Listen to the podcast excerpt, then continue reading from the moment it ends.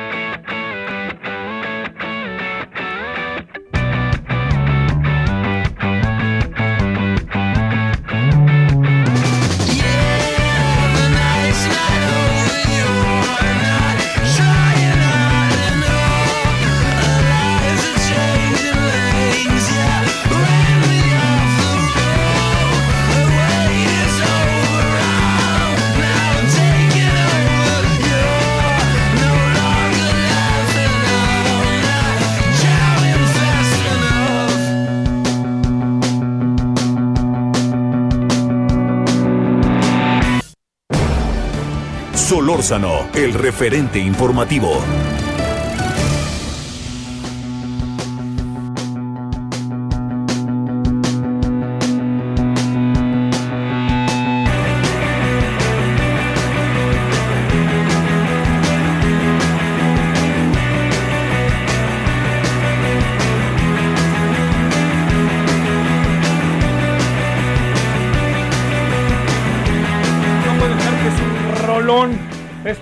Llama Reptilia desde los Strokes. ¿Cómo ha estado? Eh, qué bárbaro. Eh, ya sabe que luego un minuto se convierte en una eternidad a veces cuando uno va tarde. Y por más a veces que uno salga temprano, porque uno sale temprano buscando, eh, buscando, pues, este, es evitar todos los problemas, pero a veces, pues ya, ¿qué le cuento? Se convierten en cosas muy, muy difíciles. En un día como hoy, pero del no- 80, nació en Río de Janeiro Fabricio Moretti, quien es el baterista de la banda neoyorquina, los Strokes, que por cierto, están, lo te le decía, por regresar a conciertos en vivo. Lo piensan hacer el segundo semestre del año, vamos a ver si lo logran hacer, porque acuérdense que hay la condicionante, ¿no? De la pandemia, etcétera, a ver si logran cuánta gente puede ir, etcétera. Y sabe que ha entrado en un terreno muy importante en los Estados Unidos eh, y que ya lleva varios meses, pero no, no ha podido ajustarse bien, es el tema de la seguridad. Entonces les están haciendo revisiones muy severas a los conciertos, pero no solamente es esa revisión que usted identifica como que si traen este, o no traen este, eh, eh, cubrebocas o bueno, lo que fuera, ¿no? En su caso, pero que tiene que ver con la pandemia. Pero la otra, que sí es sumamente importante y no se puede por ningún motivo perder de vista, es el tema de la seguridad de las armas, ¿no? Que si traen armas o no traen armas, todo eso ya se convirtió en tema, ¿eh? Y en tema importantísimo. Recuerda usted lo que pasó hace, ¿qué? El fin de semana pasado en Florida, ¿no? Que también hubo ahí un, eh, hubo balacera, tiroteo, personas muertas en un concierto. Uno dice, bueno, pues está bien que se pasen ciertas cosas, pero en un concierto no marchen. Bueno. Oiga, pues eh, gracias que nos acompañe. Está lloviendo en ciertas zonas de la Ciudad de México, para que usted lo considere si vive aquí en la Ciudad de México. Eh, queremos enviar un gran saludo. Ya ten- tenemos ahí el, este, la frecuencia de Monterrey. Eh, queremos enviarle un gran saludo a Monterrey, porque estábamos en Monterrey, pero entrábamos, ¿cómo decirle? Entrábamos, eh, digamos, de repente así como por partes, eh, entrábamos como por partes eh, de, de la tarde, no sé si el 99.7 allá de Monterrey, Nuevo León, nos da enorme gusto, es una plaza importantísima, todos lo sabemos, es una plaza que no les gusta, que les digan desde el centro qué deben hacer, está muy probado y me parece muy justo además. Entonces, pues bueno, ya le, ya le estaremos hablando hoy. Vamos a volver a hablar allá de elecciones en Nuevo León, pero en otros lados también, para que usted tenga información. Eh, hoy es el último día en que se puede hablar de ciertos temas. Yo espero que se cumpla. A mí esto de que el presidente dijo ni jueves ni viernes vamos a informar, señor, le pidieron que no informara usted en todo el proceso electoral y le valió gorro. Así de fácil. Pero bueno, pues algo será, ya ni digo algo será, algo es y ya punto, punto y seguido.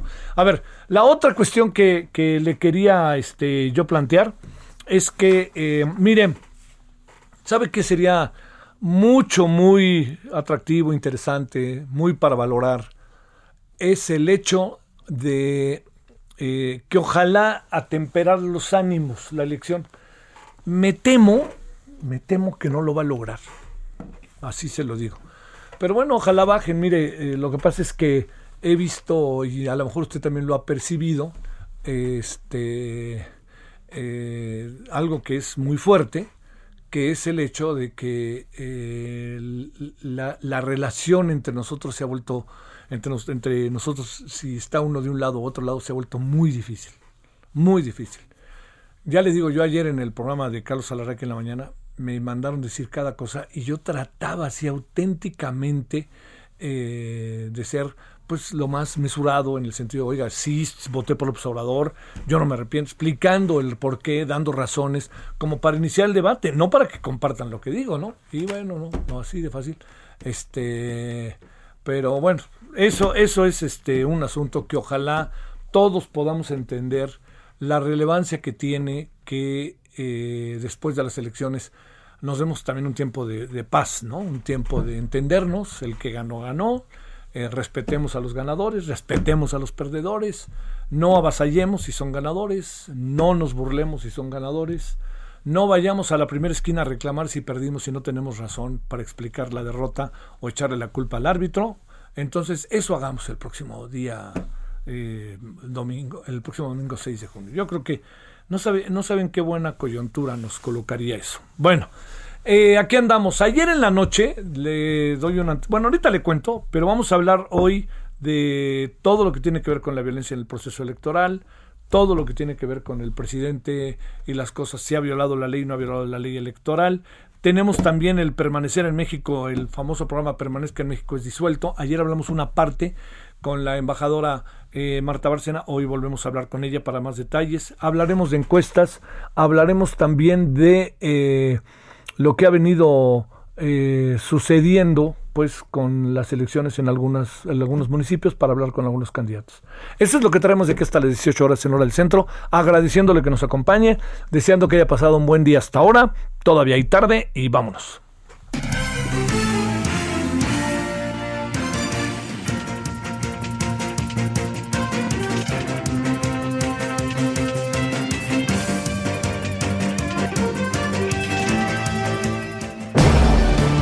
Solórzano, el referente informativo.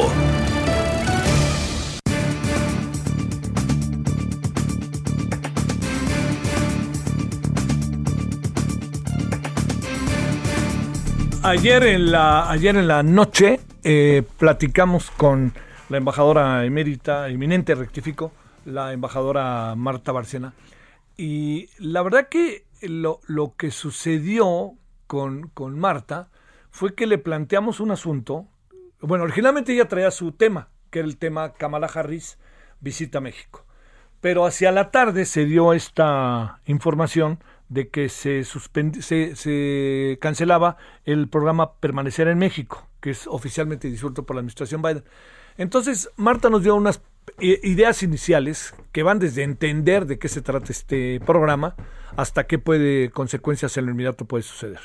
Pero pues fue un tema que agarramos al bote pronto, auténticamente. Entonces le pedimos que hoy eh, estuviera con nosotros para ahondar un poco más en todo lo que significa pros, contras de lo que está sucediendo. Recuerde que ella fue nuestra reciente embajadora allá en Estados Unidos, además de haber sido embajadora, eh, pues bueno, del servicio de carrera a lo largo de muchos años en muchos países. Se la ha pasado recorriendo el mundo con todo y su familia, que eso luego no es tan fácil.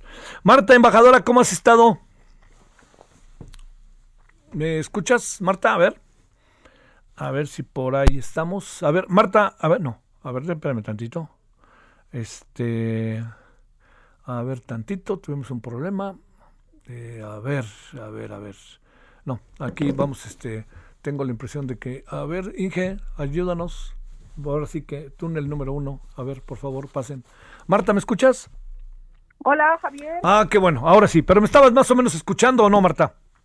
No, no te escuchaba nada, pero ahora sí, bien. Perfecto. Bueno, decía yo que ayer habíamos iniciado la conversación, di los pormenores de lo que platicamos, de que agarramos el tema a bote pronto y que eh, hay cosas hoy que tenemos un poquito de más tiempo que podremos explicar quizás de manera más precisa de lo que significa eh, la eh, que, el, hecho de que haya quedado disuelto permanecer en México por parte de una disolución que determinó la administración de Joe Biden. Entonces, ¿Qué te parece si vamos como con peras y manzanas? ¿Qué es este plan? ¿Qué es lo que puede pasar en el corto plazo? ¿A México en qué le afecta? ¿Qué tendríamos que hacer? E incluso si pudiera ser tema el próximo martes aquí en México con la visita de Kamala Harris.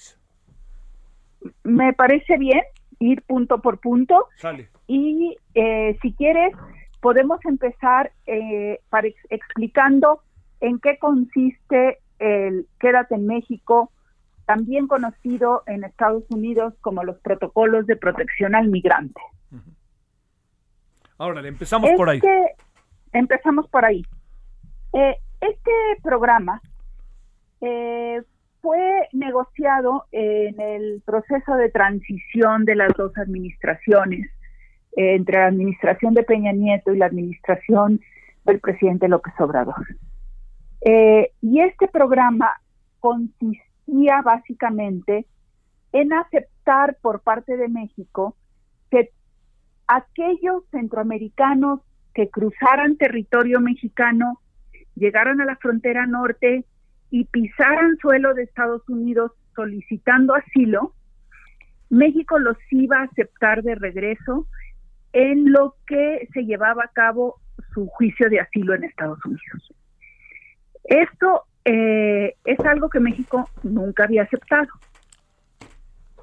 Porque una vez que un extranjero, aún cruzando en ejercicio de su libertad de tránsito por territorio mexicano, llegaba a territorio de Estados Unidos y pedía asilo, era ya responsabilidad del gobierno de los Estados Unidos eh, otorgar ese asilo o no y por lo tanto mantenerlo en territorio estadounidense. Este, este programa se diferencia de un acuerdo de tercer país seguro en el sentido de que si un extranjero hubiera entrado a territorio mexicano y después, y, después hubiera solicitado asilo en Estados Unidos, si hubiese existido un acuerdo de tercer país seguro, Estados Unidos le hubiera dicho, yo no te voy a conceder asilo de entrada porque debiste de haber solicitado el asilo en el país antes de que entraras a Estados Unidos. Es decir, hubiera obligado a todos los solicitantes de asilo a pedir asilo en México porque les iba a ser negado ipso facto el asilo en Estados Unidos. Tanto el, programa, tanto el proyecto de tercer país seguro como el de Quédate en México fueron muy criticados desde el inicio en los Estados Unidos, sobre todo por el Partido Demócrata, porque consideraban que violaba el espíritu y las leyes de asilo de los Estados Unidos y que violaba ese espíritu que estaba encarnado en la Estatua de la Libertad de denme las masas de sus más pobres y necesitados. ¿Sí? Pero una buena parte del Partido Republicano consideraba que se estaba produciendo un abuso en el sistema de asilo y que cualquiera que llegaba a la frontera quería pedir asilo porque así garantizaban dos cosas, que si estaban en territorio estadounidense e iban con niños pequeños no los podían mantener en un centro de detención durante mucho tiempo y entonces los soltaban, lo que le llamaban en inglés catch and release, es decir, te capturo y luego te suelto, y decían que no se volvían a presentar a los juicios de asilo. Entonces, ante la presión creciente de la cantidad de personas de Centroamérica con niños y familias que estaban llegando a la frontera norte de México, eh, se llegó al acuerdo de este programa Quédate en México, que te digo fue muy criticado desde el inicio por ciertos sectores de Estados Unidos y también aquí en México fue criticado por sectores que consideraban que México nunca había aceptado algo igual y que no debería de haberlo aceptado. Pero se puso en práctica. Se puso en práctica y lo que siempre se insistió con el gobierno de Estados Unidos es que ellos traían un retraso en sus juicios de asilo de cerca de dos años y que no se valía que nos regresaran a los solicitantes de asilo a México si ellos a la vez no aceleraban los juicios de asilo, porque si no, se nos iba a llenar de gente en la frontera y no teníamos las instalaciones para atender a esa cantidad de personas.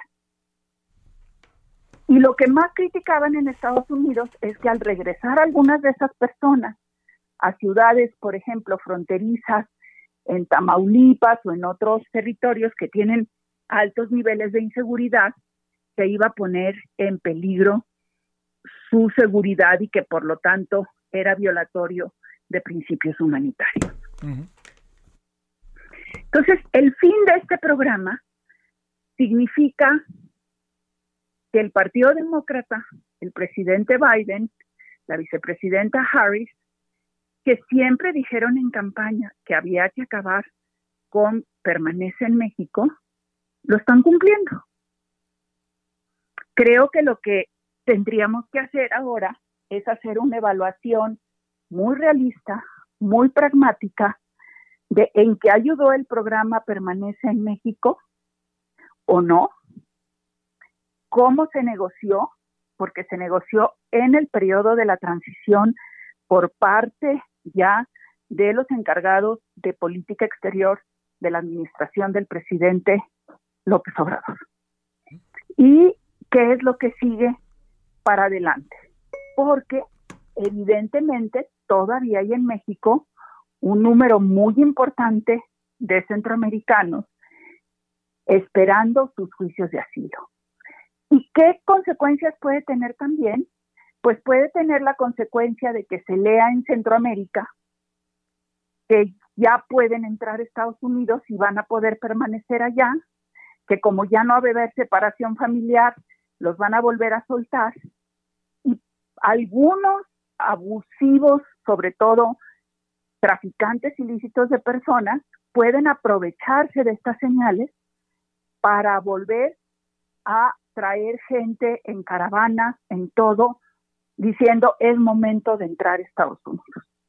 Y, otra vez nos cae a México entonces la, una responsabilidad enorme. Porque por dónde llegan si no es por acá también y encuentran. Exactamente.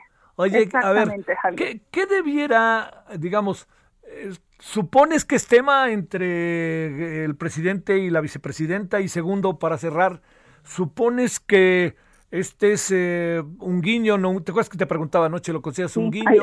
Sí, lo consideras una cosa, otra cosa. ¿Qué, alcanzas a apreciar, Marta? Mira, yo no lo consideraría un guiño porque te digo, esto obedece sobre todo a razones internas, y como han visto los demócratas este programa y esta migración.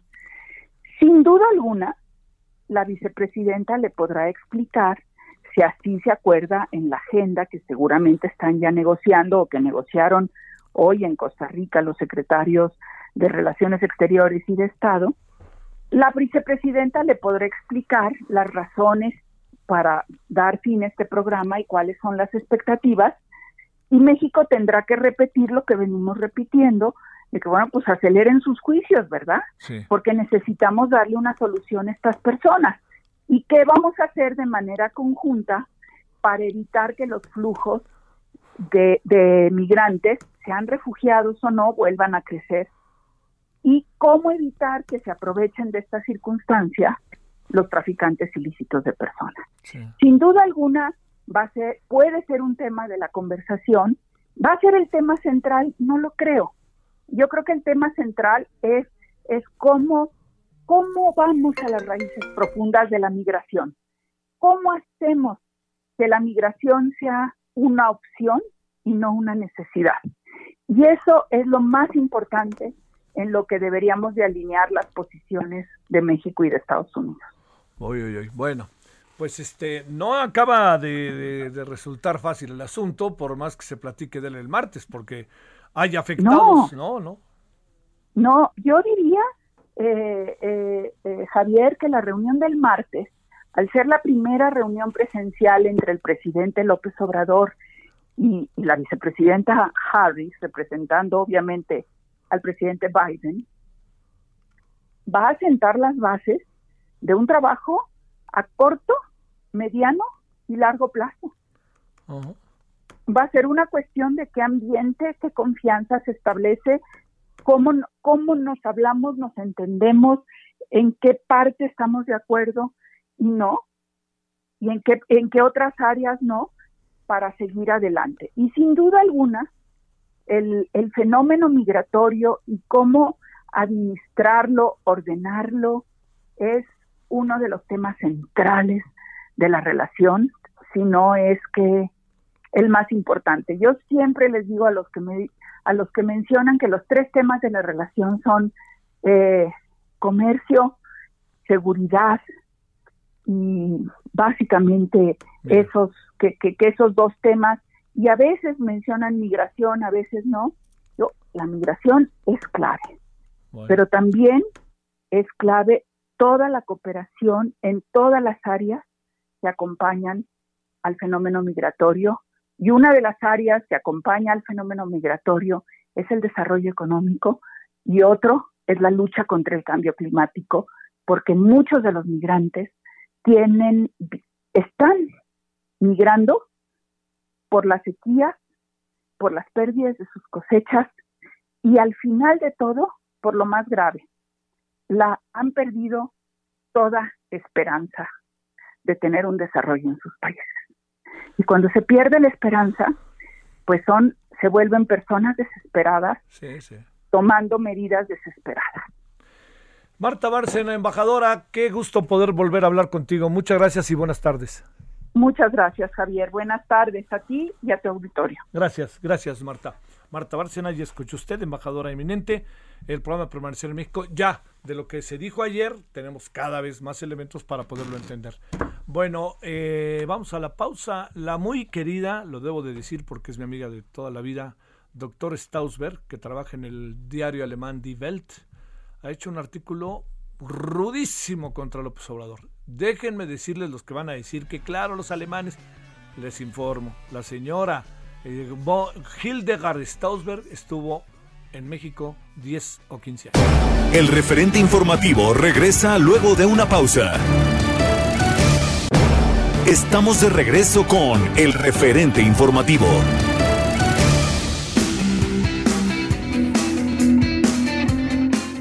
¿Qué tal amigos? El referente informativo como siempre. Es un gusto saludarlos esta tarde y sobre todo platicar acerca del voto. Ustedes saben que votar es un derecho y una obligación que todos tenemos como ciudadanos. Bueno, pues sí lo saben. Ya está con nosotros el director de sabervotar.mx, Guillermo Torres Quirós. ¿Cómo estás, Guillermo? Adelante. Buenas tardes. Buenas tardes, Mónica. Pues aquí eh, listos para hablar efectivamente de la importancia del proceso electoral. Claro, ¿qué es esta plataforma Saber Votar? Es una herramienta que lo que hace es que la ciudadanía tenga información relevante sobre los candidatos a los distintos cargos de elección popular, gobernador, diputado federal, diputado local, alcaldes, y conozcan su trayectoria, conozcan eh, cuáles son sus redes sociales y lo más importante, su postura sobre 10 temas que nosotros hemos seleccionado para que la ciudadanía tenga información y no tenga excusa para ir a votar el próximo 6 de junio. ¿Desde hace cuántos años tienen esta plataforma? Esa plataforma nace en 2016, somos observadores electorales ante el INE y bueno, hemos ido perfeccionando este ejercicio donde participan más de 100 investigadores y donde hemos realizado más de 30 mil fichas de información básica para la ciudadanía. Claro. ¿Cuáles son las alianzas de Saber Votar? Bueno, en esta ocasión hemos hecho alianza con agrupaciones como la Fundación Canacintra, el Consejo de la Comunicación, Poder Ciudadano, eh, Mexicanos por México, la Comisión Mexicana de Derechos Humanos y la Asociación Nacional Cívica Femenina. Muy bien. Memo Torres Quirós, director de sabervotar.mx, eh, dinos cuál es la metodología que utiliza la plataforma que estamos mencionando, Saber Votar. Sí, nosotros utilizamos, eh, revisamos la trayectoria de los candidatos, especialmente, bueno, en esta ocasión algunos que van a la reelección, bueno, pues tenemos más información de cómo votaron, cómo hicieron su, cómo hicieron su papel como legisladores o como alcaldes. Eh, también tenemos la revisión de las plataformas electorales que registraron ante la autoridad electoral cada uno de los partidos federales y locales. Es un análisis de más de 600 plataformas, también de los independientes. Y dentro de nuestra metodología también consideramos un cuestionario de más de 25 preguntas que le hacemos a los candidatos de forma directa o a sus equipos de campaña. Y por último, eh, también nosotros eh, revisamos las declaraciones de los candidatos ante medios de comunicación y redes sociales. Perfecto. ¿Cuáles son los temas que evalúa esta plataforma, Memo? Tenemos seguridad y justicia, medio ambiente, libertad de expresión, honestidad y transparencia, educación integral, objeción de conciencia, derecho a la vida, eh, emprendimiento social. Son de los, algunos de los temas que tenemos nosotros en la plataforma. ¿Y cuáles son las redes sociales? Platícanos la página web de sabervotar.mx porque siempre es importante tenerlo a la mano y más que ya se acerca el 6 de junio, estamos a nada.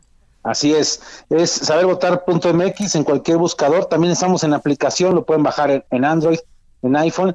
Y en redes sociales estamos tanto en Facebook como en Twitter, en Instagram, en TikTok y en YouTube, en todos como Saber Votar MX. Perfecto. De nueva cuenta, ¿nos repites? Sí, es Saber Votar MX. Estamos en, en estas redes sociales, Facebook, Twitter, Instagram, TikTok, YouTube y en las aplicaciones tanto para Android como para iPhone, Saber Votar MX. Perfecto, amigos. Hay que analizar la información, pensar el voto, un voto más informado en esta importante jornada electoral. Guillermo Torres Quirós, director de sabervotar.mx, muchísimas gracias por esta plática. Al contrario, gracias a ti, Mónica. Al contrario, bueno, pues nosotros regresamos aquí al referente informativo con Javier Solórzano. Solórzano, el referente informativo.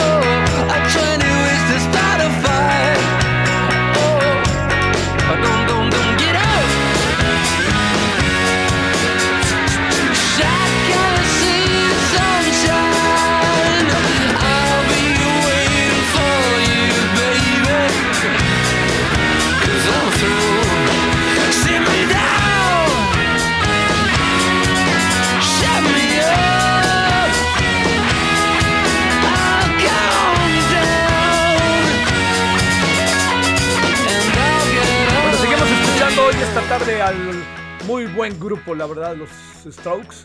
Es una maravilla. Es muy buen grupo. Digan lo que digan. Yo lo he visto tocar en vivo y sí, sí es un grupo que vale la pena. Bueno, mientras saludamos a los Strokes, que hoy es cumpleaños de uno de sus famosísimos integrantes, de Fabricio Moretti. Ese nació en un día como hoy, pero de 1980, un 2 de junio. Le queremos mandar ahora sí ya formal y oficialmente muchos saludos Heraldo Radio, Monterrey 99.7 de FM. Pronto estaremos por allá este, transmitiendo y va a ver que espero que lo que hagamos le pueda ser de su interés. Y sobre todo tomando en cuenta esa máxima regia, bueno, máxima regia neoleonesa. No nos vengan a decir de fuera lo que nosotros sabemos hacer. Enseñanza para los políticos con mayor razón en esta elección. ¿eh? Ya ven cómo se cayó catastróficamente la señora Clara Luz. Se empezó a ver que venía impuesto de fuera, aunque ella fuera de ahí. Acabó rindiéndole pleitesía, ya saben quién. Y luego mintió y luego apareció otro candidato al cual también lo traen en la mira, que es Samuel García, pero que todo indica lleva una ventaja ligera si usted quiere, pero hay, quien dice que lleva ventaja de 5 puntos el Reforma y hay quien dice que no. Así de fácil, que está en la elección más bien eh, con una ventaja ligera de delante de la Garza. Bueno, como sea, como sea, como sea, le cuento que también otro asunto que le quería comentar es que estamos leyendo que eh, hay una información esta tarde que me parece así un poquito delicada, que es que eh, se revela, revelaron un audio en el que eh, se, asegura que hay un pacto entre el candidato de Morena a la, a la alcaldía de Guadalajara, Carlos Lomelí Bolaños, el superdelegado, ¿lo recuerda?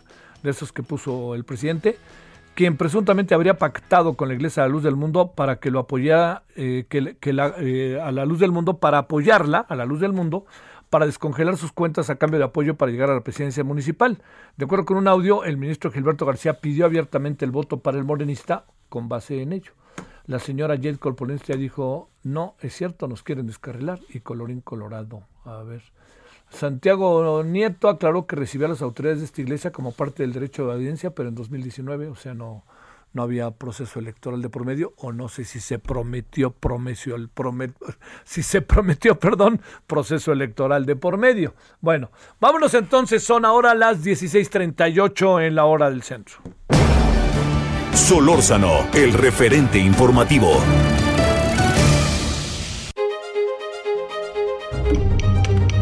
Ruta 2021 la ruta hacia las elecciones presenta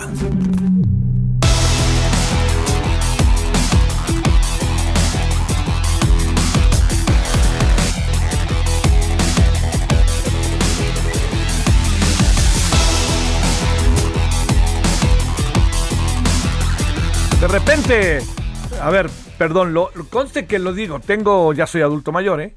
Y he estado en elecciones desde 1970. Pero de repente es una, es una farsa la elección, ¿no? Es una farsa, farsa, fustigable, lamentable, ¿no? A ver, ya ve usted que hay partidos satélites como los tuvo el PRI y el PAN, ¿eh? y los tiene Morena. Y Morena, ya sabe, nosotros no somos como los de antes, pero sí que somos. Fíjese, Manuel Negrete, ¿Recuerda usted al que metió el golazo contra Bulgaria?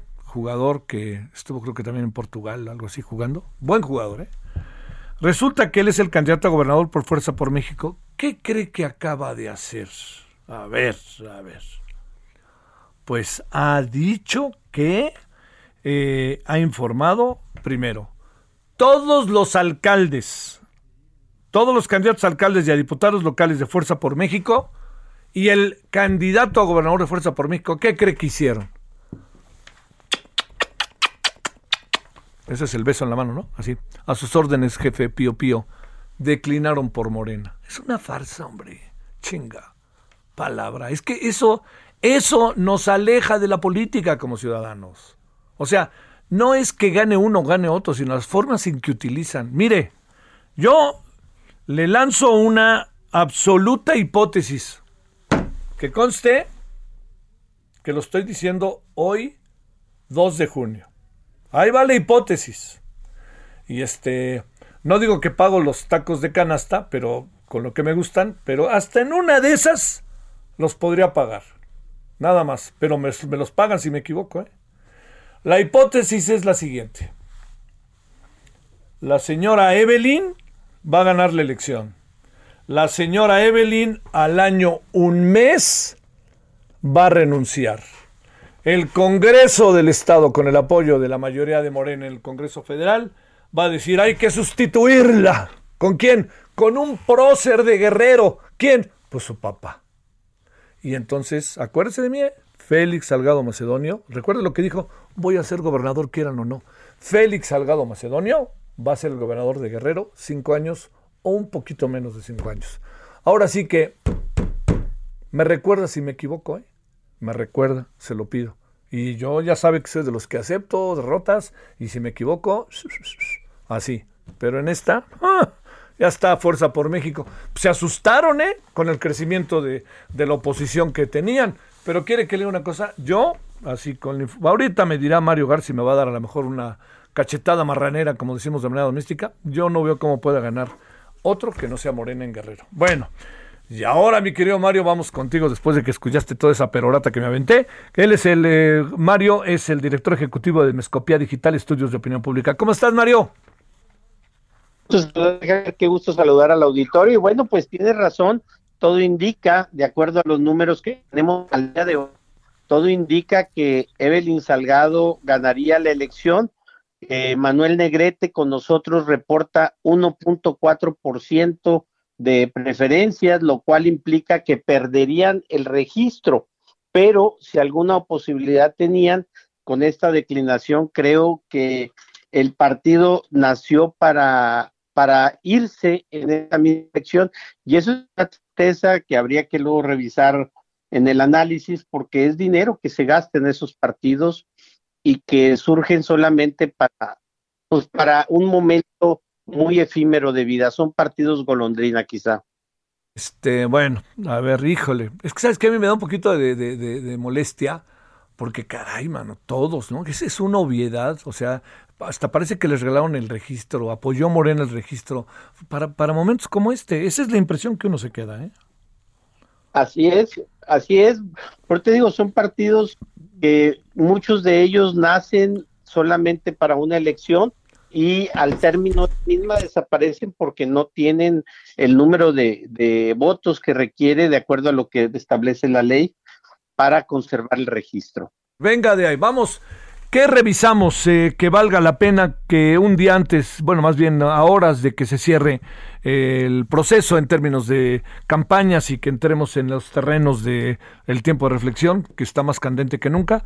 Este, te pregunto, Mario, ¿qué, qué destacamos? A ver, eh, te dirían, ¿te parece que nos metamos en el caso de la Ciudad de México? Con gusto. A ver, para plantearlo de esta manera, ¿sabes qué? A ver si pueden nomás este, fijar bien la llamada, porque de repente te oigo como, como si se estuviera, recuerdo en otros tiempos que yo trabajaba en otro lugar, que decían pixeleando, un poco como para reírnos. Pero a ver, déjame ver, porque sí, en cualquier momento esto iba a tronar. No sé si sea la señal de internet por allá o donde esté Mario, pero bueno, a ver, estamos a, a- a nada de, de poder ver. A ver, ya estamos, ¿no? Sí, no, no, sí. A ver, vamos a hablar con el, eh, el dire. A ver, a ver ahí, Mario, ¿nos escuchamos mejor? Eh, yo te escucho perfectamente, Javier. Muchas mí- gracias. no, lo que me preocupaba es que se cortara tu llamada. Yo sí te escuchaba, yo, yo sé que me escuchabas bien. A ver, empecemos con la Ciudad de México. Dime nada más, para no revisar todas, ¿qué destacamos? Mira, en la Ciudad de México, siendo un morenista, gobernado por Morena, donde el actual presidente fue, fue gobernante, fue jefe de, gobierno, podemos decir que hay un empate entre Morena y la oposición. De acuerdo a los números que traemos, eh, de las alcaldías son siete que ganaría Morena, seis que estaría ganando eh, la oposición encabezada por PAN, PRI, y tres que se encuentran en una etapa de empate técnico, es decir, que el margen de error eh, no es mayor a diferencia entre el primero y segundo lugar. Y en ese sentido, bueno, creo que eso es un problema para el partido en el gobierno, toda vez que se supone sería su principal fuerza que habrá que ver el A ver, a ver, este.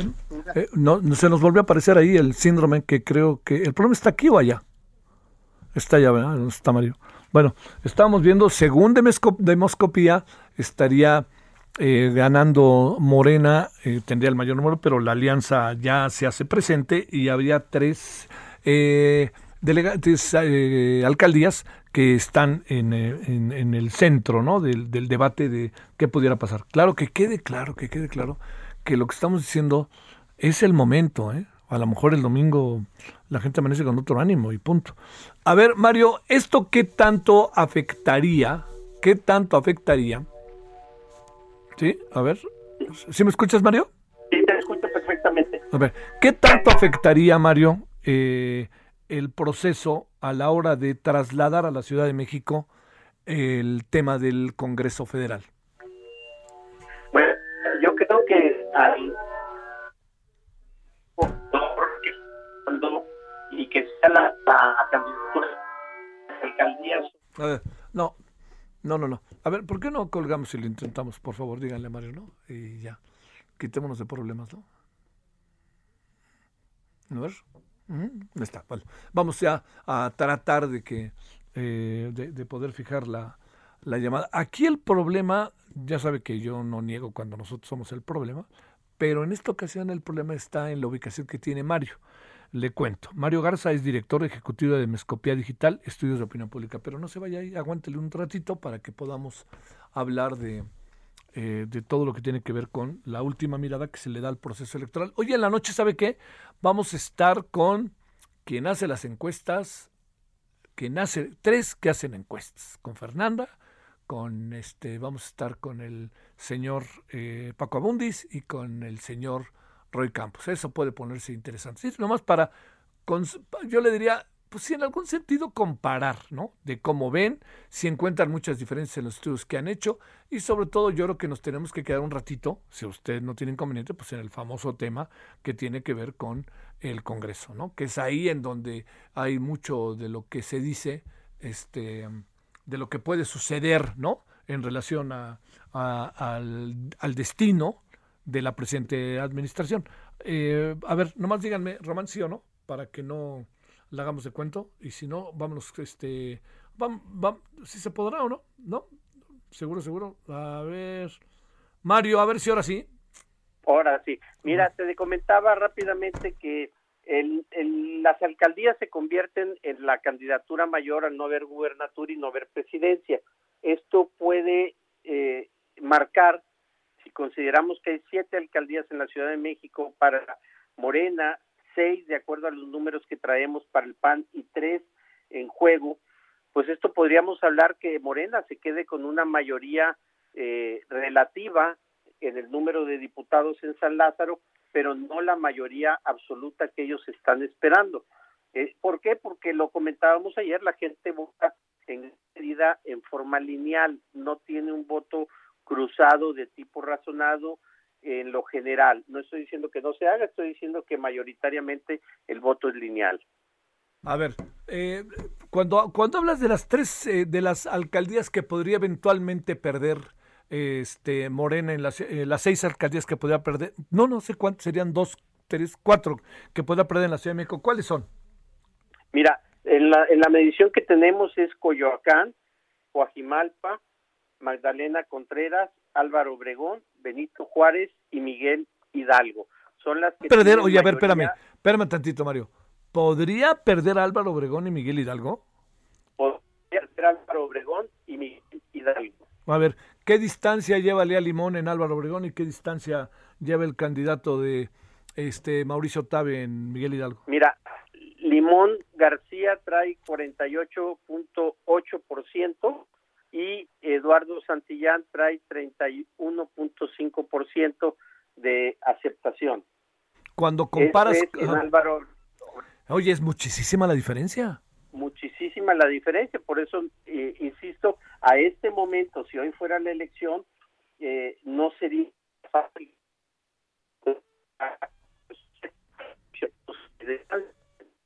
de 10 puntos de distancia. Es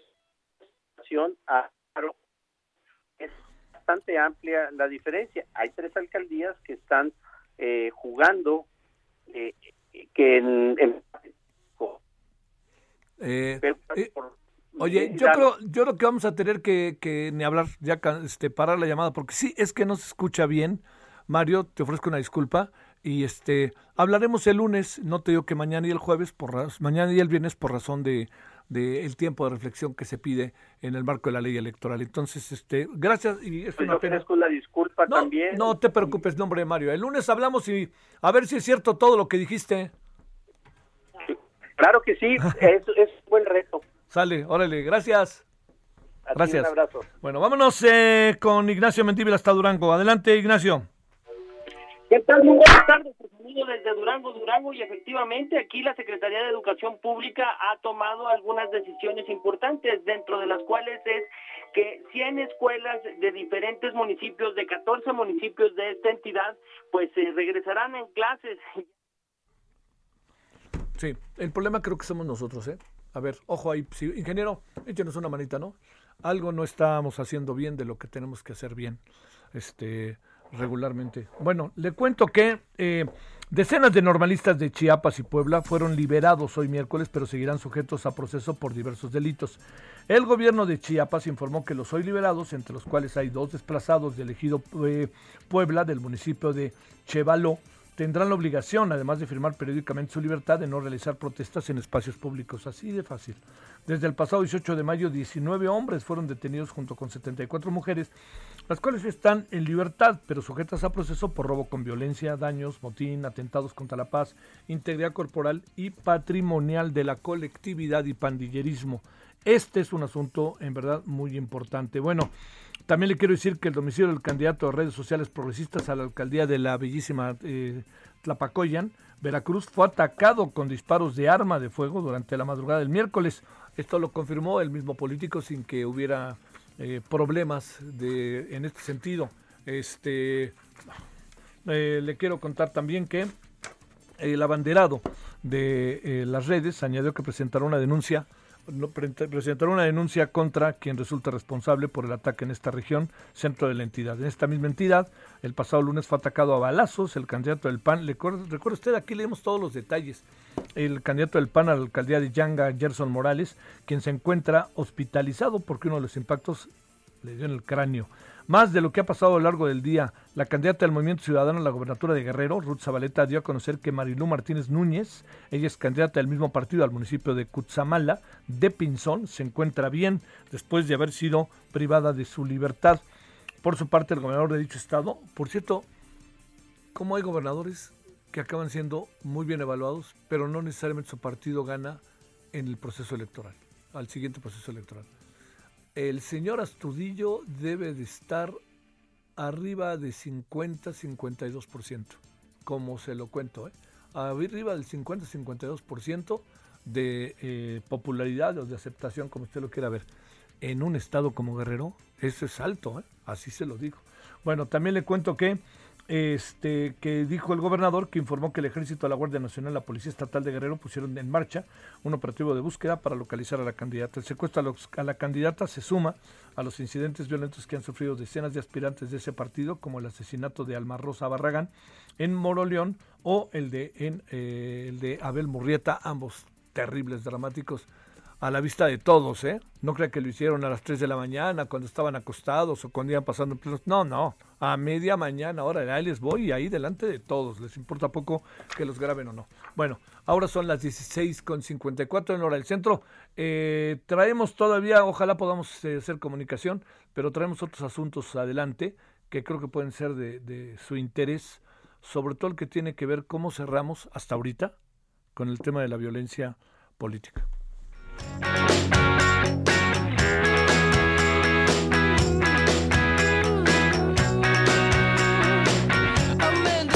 El referente informativo regresa luego de una pausa. Tarde a tarde, lo que necesitas saber de forma ligera, con un tono accesible. Solórzano, el referente informativo.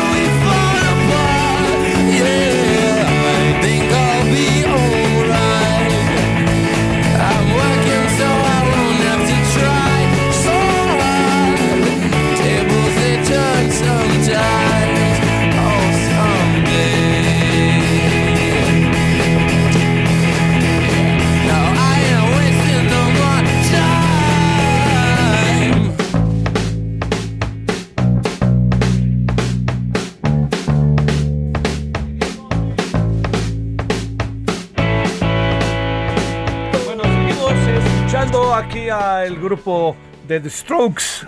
Esto es en un día como hoy, pero del 80, nació en Río de Janeiro Fabricio Moretti, baterista de esta banda neoyorquina.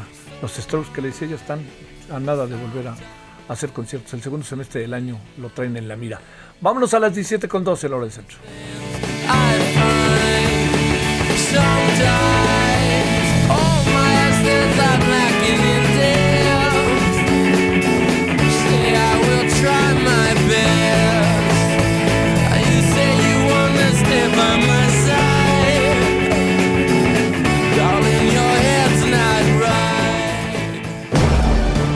Solórzano, el referente informativo.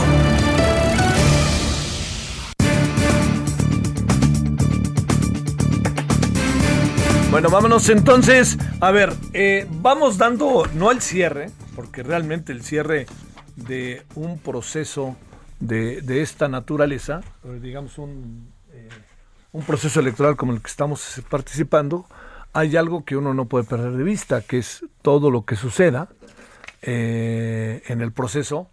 eh, digamos, es, largo el tiempo. Empieza en septiembre, pero usted no olvide que algo que seguro va a pasar es que, eh, le diría, viene elección el domingo y ahí no para la violencia política. La violencia política puede continuar contra el que ganó, el que perdió que esté enojado, o vaya usted a saber tantas cosas que pueden pasar. Bueno, entonces, eh, haciendo una especie de corte de caja, si usted me lo permite, pues veamos qué hay hasta ahora, porque, digamos, del tema podemos seguir hablando los próximos días, pero no así de nada que tenga que ver con propaganda o cosa parecida de los grupos de las personas que están participando en el proceso electoral directamente en aspiración. Rubén Salazar Vázquez es director de consultoría de la Consultoría en Comunicación y Gestión de Riesgos Etelect. ¿Cómo estás, Rubén? Buenas tardes. ¿Qué tal, Javier? Me da mucho gusto estar en tu programa, como siempre. Buenas tardes y buenas tardes a todo tu auditorio. A ver, ¿cómo, cómo vamos cerrando? Eh, ayer el presidente decía que no es más violento que otros procesos, que no, no quiero comparar, pero no es más violento que otros procesos, ya sabes, estas paradojas. A ver, cuéntanos, ¿en qué vamos cerrando? Sí. Pues mira, hay un dato contrastante, ¿no? Que no sé por qué el presidente no, pues no ha tenido la disposición de darlo a conocer y de informar correctamente y objetivamente a la opinión pública de lo que está pasando. En el indicador de violencia política de Telec, eh, pues hasta el 30 de mayo, en este quinto informe que dimos a conocer, hay un total ya de 782 agresiones globales que abarca todos los delitos, no solo homicidios. Y con esto estamos rebasando ya las 774 agresiones que registramos en nuestro indicador en la elección del 17-18. Aquí sí pues, ya es un incremento que de hecho va a ser mayor porque pues, estamos teniendo ya en esta recta final un promedio de 20 agresiones diarias. Eh, varias de ellas, por ejemplo, ya en, en- en- entre militantes de partidos rivales que se están enfrentando, incluso hasta con armas de fuego. Hemos tenido balaceras en, las fachadas de las casas de muchos candidatos. Esto es un modus operandi eh, pues inédito en este proceso electoral que, que ha tenido infinidad de casos en estos últimos días. Y bueno, el dato que sí refleja es contrastante es el tema de los asesinatos. Es decir, hace tres años tuvimos un total de 152 políticos que perdieron la vida, de ellos eran 48 aspirantes y candidatos, y actualmente tenemos 89 políticos que han sido asesinados, de los cuales 35 eran aspirantes y candidatos. Aquí hay un descenso hasta el día de hoy, a reserva de lo que todavía puede ocurrir hasta el domingo, un descenso del 41%. No sé por qué el presidente no da este dato. El presidente todo lo que huela al sector privado, tú ya sabes que pues no lo ve con buenos ojos. ¿Cómo es posible, no? Que una consultora privada haga mejor el trabajo que nosotros. Pues sí, así es. Y lo he dicho yo desde el principio. Desde el principio dijimos que la tendencia de asesinatos iba baja. Bueno, pues no sé la verdad por qué, por qué el presidente no, no tenga esa disposición. Hace tres años el gobierno sí se puso en contacto con nosotros para cuadrar las cifras. lo transparentaron, hasta el presidente Enrique Peña Nieto al final, eh, de- ya antes de que iniciara la veda, yo recuerdo en el mensaje a la nación que dio, reconoció que ambiente, un ambiente de violencia, convocó a todos los partidos a, actuar de manera responsable. Ahora no sé cuál vaya a ser el discurso del presidente, pero ya el hecho de no reconocer lo que está pasando, pues sí me preocupa, porque aquí ya estamos hablando de una violencia política entre políticos y tal pareciera ser que el gobierno mexicano pues no lo quiere reconocer. El presidente piensa que su transformación fue en términos pacíficos, pero no ha sido así. O sea, hay un ambiente de polarización política que él mismo promovió desde la tribuna, máxima tribuna, que es la conferencia mañanera, y lamentablemente esa, e- ese discurso hostil, esa narrativa ha permeado en sus simpatizantes, ha permeado en otros gobiernos estatales y municipales que aplican la misma fórmula. Me preocupa que esa, esa atmósfera de polarización eh, pues también eh, termine por, por incitar ¿no? actos de hostigamiento y acoso durante el día de la jornada en los centros de votación para orientar a los votantes y tener algún tipo de ventaja político electoral. Y me preocupa el segundo riesgo que vemos que esto se traslade a actos de hostigamiento y de acoso en contra de las autoridades encargadas de calificar y dar validez de estos resultados electorales y algunos partidos pues los resultados no les favorecen. Entonces vemos muchos, eh, un escenario de muchas impugnaciones de estos resultados y es ahí en donde, como bien decías, pues la violencia puede todavía trasladarse, ¿no? Al proceso de transición, estimado Javier. A ver, déjame plantearte, este, si hiciéramos, eh, Rubén, una, eh, a ver, un comparativo, podríamos decir que eh, en este momento, en cuanto a agresiones, estas se han incrementado, en cuanto a asesinatos han bajado. Así es, es correcto. Sí, de hecho, esta sería en asesinatos la segunda elección más violenta desde el año 2000. Así lo hemos venido diciendo. Ahí está el comparativo histórico en nuestro quinto informe, en nuestra página web. El informe es, es de acceso libre. Y en lo que se refiere a agresiones globales, superamos ya las agresiones, las 774 del el- 18. A ver, para resumir, ¿cuántas personas han sido asesinadas que tuvieran que ver directa e indirectamente con el proceso electoral? Eh, actualmente 89 políticos han perdido la vida Eh, y, y en de el ellos en- eh, 35 eran aspirantes y candidatos. ¿no? Sí, este, en el en el proceso, Del- eh, sí, en el proceso eh, anterior, ¿cuántos tuvimos? 152, 152 y de ellos 48 eran candidatos y aspirantes. Hay un descenso del 41%. Sí, del 35 al 48. Es importante, ¿no? 48, sí, Eh, claro. Habla de, de que las mesas de seguridad pues sí funcionan en Sí. los estados porque se enfocaron en brindarle protección a todos aquellos candidatos y candidatas que enfrentaban una, una amenaza inminente en contra de su integridad. En ese sentido yo lo he dicho y lo he reconocido, sí funcionó la estrategia, hubo un efecto colateral, se elevó el costo del delito de homicidio doloso y los agresores pues fueron a, a migraron, ¿no? A otros delitos como la amenaza, estos que te decía, ¿no? Daño en contra de la propiedad donde van a disparar. a Las agresiones sí se incrementaron. Se incrementaron, así es. Y ahí sí, a ver, eh, teníamos el, en el 2018 cuántas 774. y ahora tenemos 700 cuántas 800 782, pero ya, ya aumentaron más, ¿no? Pensamos que vamos a estar cerca de las mil después del día de la elección. Oye, eh, a ver, la otra, la otra parte que me parece importante, eh, en lo que corresponde a el trabajo de investigación sobre los hechos, vamos a partir de esto. Si hay 89 personas eh, asesinadas, eh, 35 de ellas eran candidatos, eh, etcétera, ¿no? O sea, hablo de entorno y hablo de lo particular. La gran pregunta es, de esto, ¿qué sabemos de quienes estuvieron detrás de estos eh, delitos? Pues mira, poco se sabe. Eh, la verdad es que no, al día de hoy, por ejemplo, no hay ningún agresor sentenciado. Lo que te podría decir yo, estos 35 candidatos aspirantes, eran 22 aspirantes y 13 candidatos con registro en sus partidos que han perdido la vida. Hemos hecho el seguimiento y hay detenciones en nueve de estos 35 casos, pero no hay ningún agresor sentenciado. Y hay varios móviles, ¿no? Es decir, por ejemplo, hay algunos candidatos que perdieron la vida eh, por, por asaltos, ¿no? Por robos con violencia. Y en el resto de los casos, pues hasta el día de hoy poco sabemos, ¿no? Entonces, eh, hay, hay mucha incertidumbre en estos casos, poca credibilidad también en relación con las investigaciones por parte de los familiares, ¿no? Tanto de las víctimas e incluso familiares de algunos de los detenidos. Pues esto que vimos con el caso de Colosio Javier hasta el día de hoy, ¿no? No estamos conformes muchos de nosotros con los resultados de esa investigación, que no sé cuántos fiscales pasaron, ¿no? Por ese magnicidio. Y hasta el día de hoy, pues no, no, no, no, no nos creemos mucho, ¿no? La versión de la autoridad. Entonces, pues esto es normal, sobre todo cuando la mayor parte de las víctimas, el 75% tanto de los 89 políticos que perdieron la vida como de todos los políticos que han sido agredidos, 75% opositores a los gobiernos de los estados, que es, eh, que son quienes designan a los los gobernadores son quienes designan a los titulares de las fiscalías, que es a quienes les compete investigar estos delitos de foro común. Entonces, hay un problema grave, ¿no?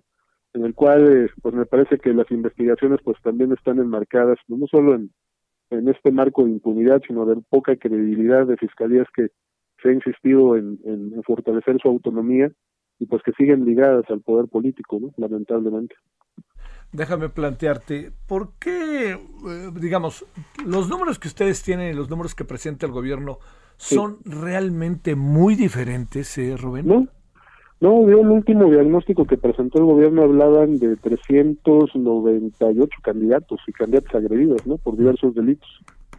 eh, nosotros tenemos al día de hoy 518, pero ellos su diagnóstico pues ya fue como de hace un mes coinciden en las cifras y de hecho en la cifra de candidatos también nada más que ellos solo reconocen los candidatos con registro, ¿no? No meten a los aspirantes que han perdido la vida.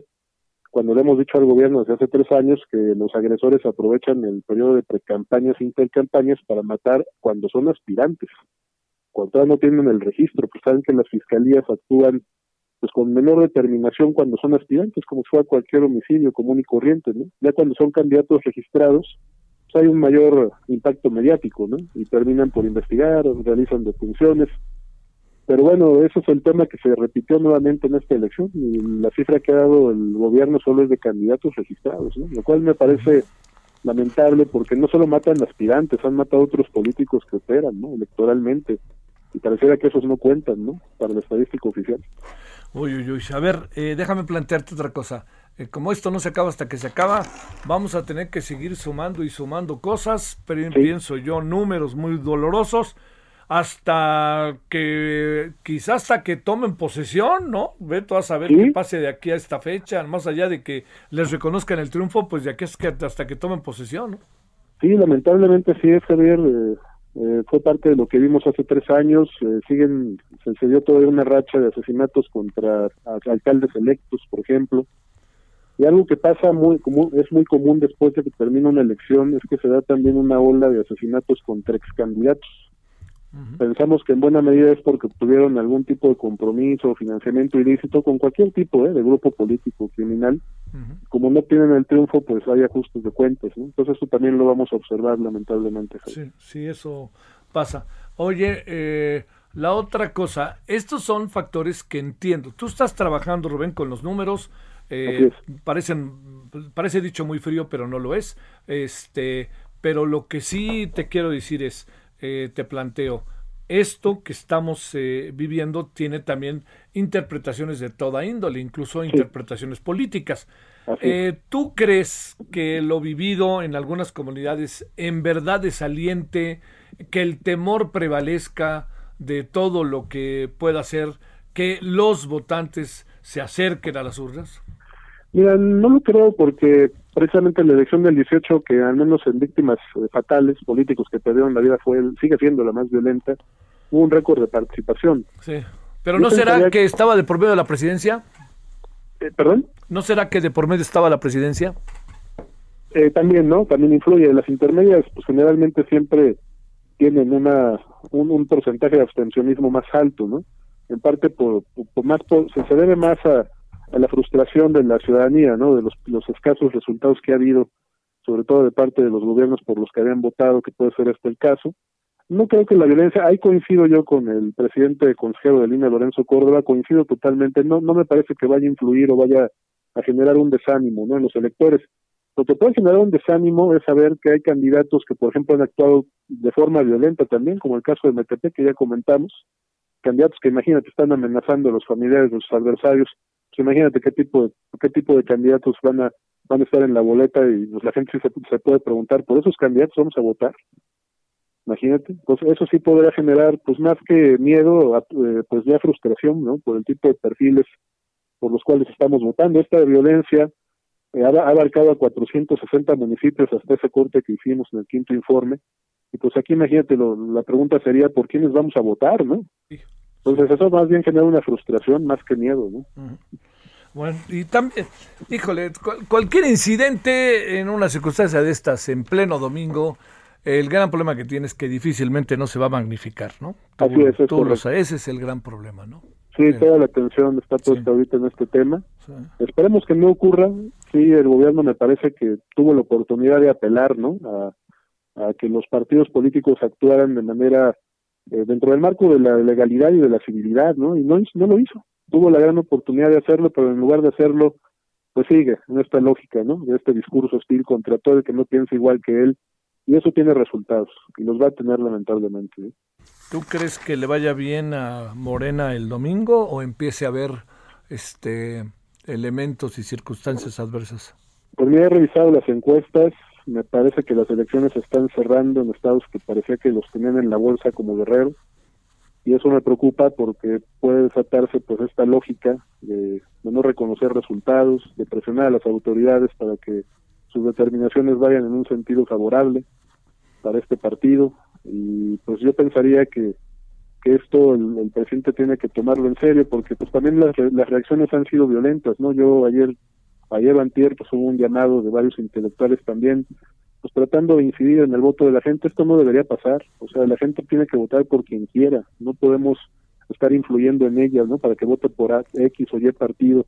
Lamentablemente el presidente ha puesto el mal ejemplo no y a toda acción pues le corresponde una reacción. Y las reacciones sí me parece se están enmarcando en un ambiente de polarización política que va a marcar esta elección, una violencia verbal altísima de unos y otros, no se salva ningún partido y esto no le conviene a nuestra democracia y mucho menos a la ciudadanía que espera ya por fin tener au- autoridades electas que estén a la altura de este hermoso país y de esta ciudadanía que merece algo mejor, merece una mejor clase política, estimado Javier. Rubén Salazar, director de consultoría en comunicación y gestión de riesgos Etelect. Muchas gracias, como Un siempre. abrazo, Rubén. Javier. Cuídate mucho y gracias. Bueno, vámonos. Eh, ahí tiene usted esto que está ahí latente, ¿no? Eh, habrá que tener también cuidado con el proceso electoral del domingo en relación a una cosa.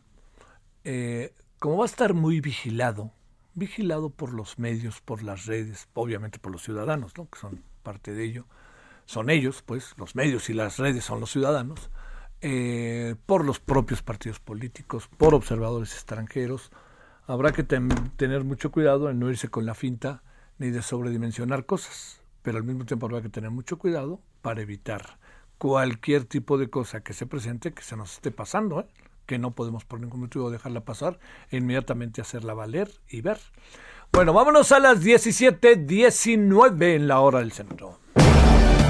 Solórzano, el referente informativo.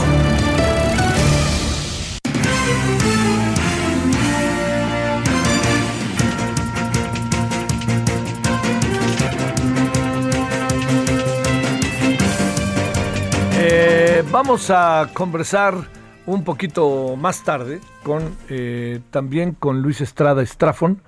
Vamos a cerrar los números de todo lo que el presidente sí o no hizo en términos de eh, todo lo que es son las afirmaciones, las verdaderas, no verdaderas, todo esto, ¿no? Que vale la pena ahí no perder de vista que además qué seguimiento se le hizo tan abierto a todo el trabajo de SPIN TCP, Taller de Comunicación Política. Bueno, 1720, querido Carlos Navarrete, vamos contigo allá hasta Guerrero. Ahora, ¿qué tenemos por allá? Javier, buenas tardes, buenas tardes al auditorio. Comentarte que el secretario general del Comité Ejecutivo Estatal de Morena en Guerrero, Marcial Rodríguez Saldaña, denunció que civiles armados interceptaron al coordinador de representantes de casilla del partido en el municipio de Eduardo Neri. De acuerdo con el líder partidista, los presuntos delincuentes exigieron al coordinador de quien omitió su identidad que deje de realizar su labor electoral en ese municipio y posteriormente le permitieron retirarse. Rodríguez Saldaña indicó que el hecho ocurrió ayer aproximadamente a la una de la tarde, cuando el coordinador de los representantes de Casillas se trasladaba a las comunidades de San Miguel, de Peguaje y Balsas. Ante esta situación, exigió al gobernador Héctor Astudillo Flores que se patrulle la zona con la policía estatal para brindar seguridad a los coordinadores y representantes de casilla del partido, pues advirtió que si las circunstancias en materia de seguridad no son óptimas, podría haber fraude electoral, toda vez que no habría nadie que represente a Morena en las urnas el próximo 6 de junio. Finalmente, denunció que también en las comunidades de Mazapa, Tenatitlán y Tenatla, pertenecientes a Zumpango, eh, personas desconocidas retiraron toda la propaganda de la candidata a la presidencia municipal, Guadalupe de Loya. Javier, mi reporte. Buenas tardes. Querido Carlos, muchas gracias. Buenas tardes. Buenas tardes. Vámonos con Carlos Juárez hasta Tamaulipas. Querido Carlos, ¿cómo va todo? Hola Javier, buenas tardes. Dirigente nacional de Morena, Mario Delgado, informó que presentará una denuncia ante la Fiscalía General de la República por la retención e intimidación de hombres armados en la carretera de Matamoros a Reynosa el pasado viernes 28 de mayo. En conferencia de prensa, eh, bueno, eh, Mario Delgado dice que el gobierno de Tamaulipas politizó este hecho eh, presuntamente delictivo y que también pues se evidenció una posible complicidad entre el gobierno y grupos criminales, eh, porque dijo Mario Delgado que evidentemente hay un móvil político y una complicidad del gobierno con el crimen organizado en Tamaulipas. Eh, bueno, lo que mencionó eh, Mario fue que el diputado Erasmo González Robledo, quien fue en este video, quien habla con un hombre que está en una camioneta, digamos, emparejada con la en la que iban ellos, la comitiva de Morena, pues bueno, fue quien se identificó y que mencionan que el hombre hizo unas llamadas y después los dejaron ir. Eh, por eso dice que eh, esto era fue un hecho pues eh, orquestado y mencionó que bueno que la denuncia va a estar en, en, en, el ámbito federal en donde van a pedir que se revisen las cámaras del C4, las cámaras del gobierno del estado y también que se haga un peritaje del video que él eh, grabó y también del video que presentó en redes un, eh, otro periodista eh, de nombre eh, Carlos eh, Rodríguez. Entonces, pues bueno, veremos qué sucede con este caso. Javier, ese es el reporte, digamos, del hecho, de lo que sigue en el hecho de esta presunta intimidación a la comitiva de Morena. Oye, Carlos, a ver, varias cosas. ¿Por qué tardaron tres o cuatro días en presentar la denuncia? Y segundo, eh, ellos alcanzaron a ver las armas, las, eh, las, armas, o no las vieron. Y si las vieron, ¿por qué no las vimos nosotros si se supone que estaban tan a la vista y más cuando tienen una toma de frente, ventanilla a ventanilla del presunto agresor y de quien va manejando? Quedó en el aire, justo Javier, el diputado Erasmo González Robledo, que es diputado por Tamaulipas, eh, el fin de semana, el sábado, dio una entrevista y mencionaba él mencionó y reiteró el tema de que se había armas, que si no las vimos, dice es que por, por el ángulo en el que estaba la toma de donde venía Mario Delgado, que venía al fondo de la camioneta, pero mencionaron, reiteraron y confirmaron de que había armas.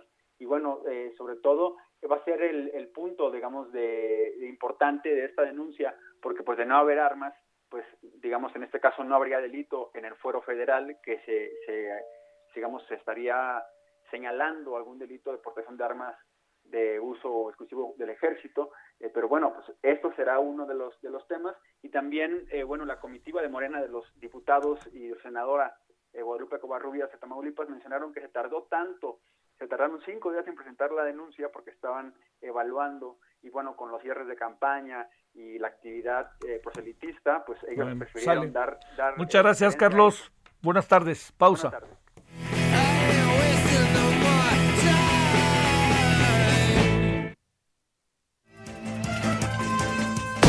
El referente informativo regresa luego de una pausa. Estamos de regreso con el referente informativo.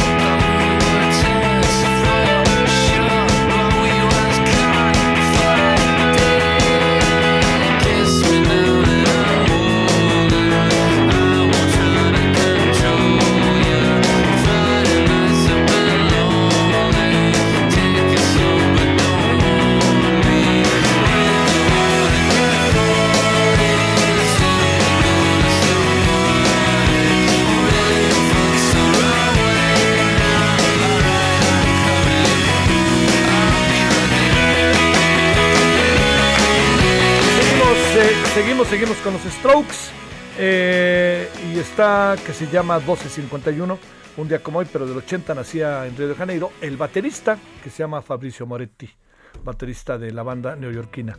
Bueno, eh, 17.32, casi 33 en hora del centro.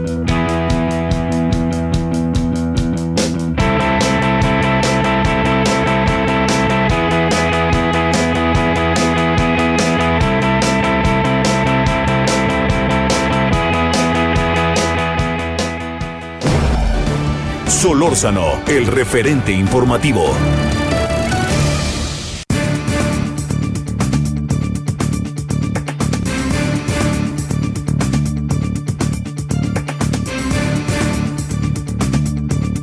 Bueno, vamos, eh, Luis Estrada Estrafón, que ha hecho un trabajo en verdad magnífico. Ha sido importantísimo su seguimiento. No sé qué va a hacer. Bueno, la ventaja es que va a seguir con el tema, no importan las elecciones, porque todavía tiene tres añitos de trabajo, ¿no? Al menos. Bueno, antes que nada, Luis, director general de SPIN TCP, Taller de Comunicación Política. Gracias, Luis, doctor, muchas gracias. Al contrario, Javier, muchas gracias. A lo mejor son seis, como dice el presidente, ¿no? Si trabajamos el doble, son seis más. Oye, tú has tenido que trabajar al doble, ¿no? Porque mira, yo sé que tienes un equipo que trabaja, pero desde las 5 de la mañana, no, dicen que no vas de casualidad a las reuniones de seguridad a las 6, ¿eh? Pues eso si ocurren todos los días, como dice el presidente, o si son de seguridad, como dicen que son. Pero bueno, pues en fin, es parte de lo que dice el presidente, de esas cuestiones que no se pueden probar. Sí, híjole, pues sí, pues están ahí reunidos. Luego el presidente se ve muy bañadito, ¿no? Este, quién sabe, pero bueno. A ver, ¿qué, qué conclusión sacas hasta esta fecha, hoy, en donde el presidente, de manera un poco extraña, ha decidido que a partir de mañana y el viernes no va a hablar de ciertos temas, después de que, en términos estrictos, pasó muy por alto todo la, la veda electoral. A ver, ¿cuáles son las conclusiones que tú consideras, Luis, las más importantes de lo que ha sido tu trabajo? Sé a lo largo de todo este tiempo, pero que se agudizó más en términos de septiembre a la fecha por la elección.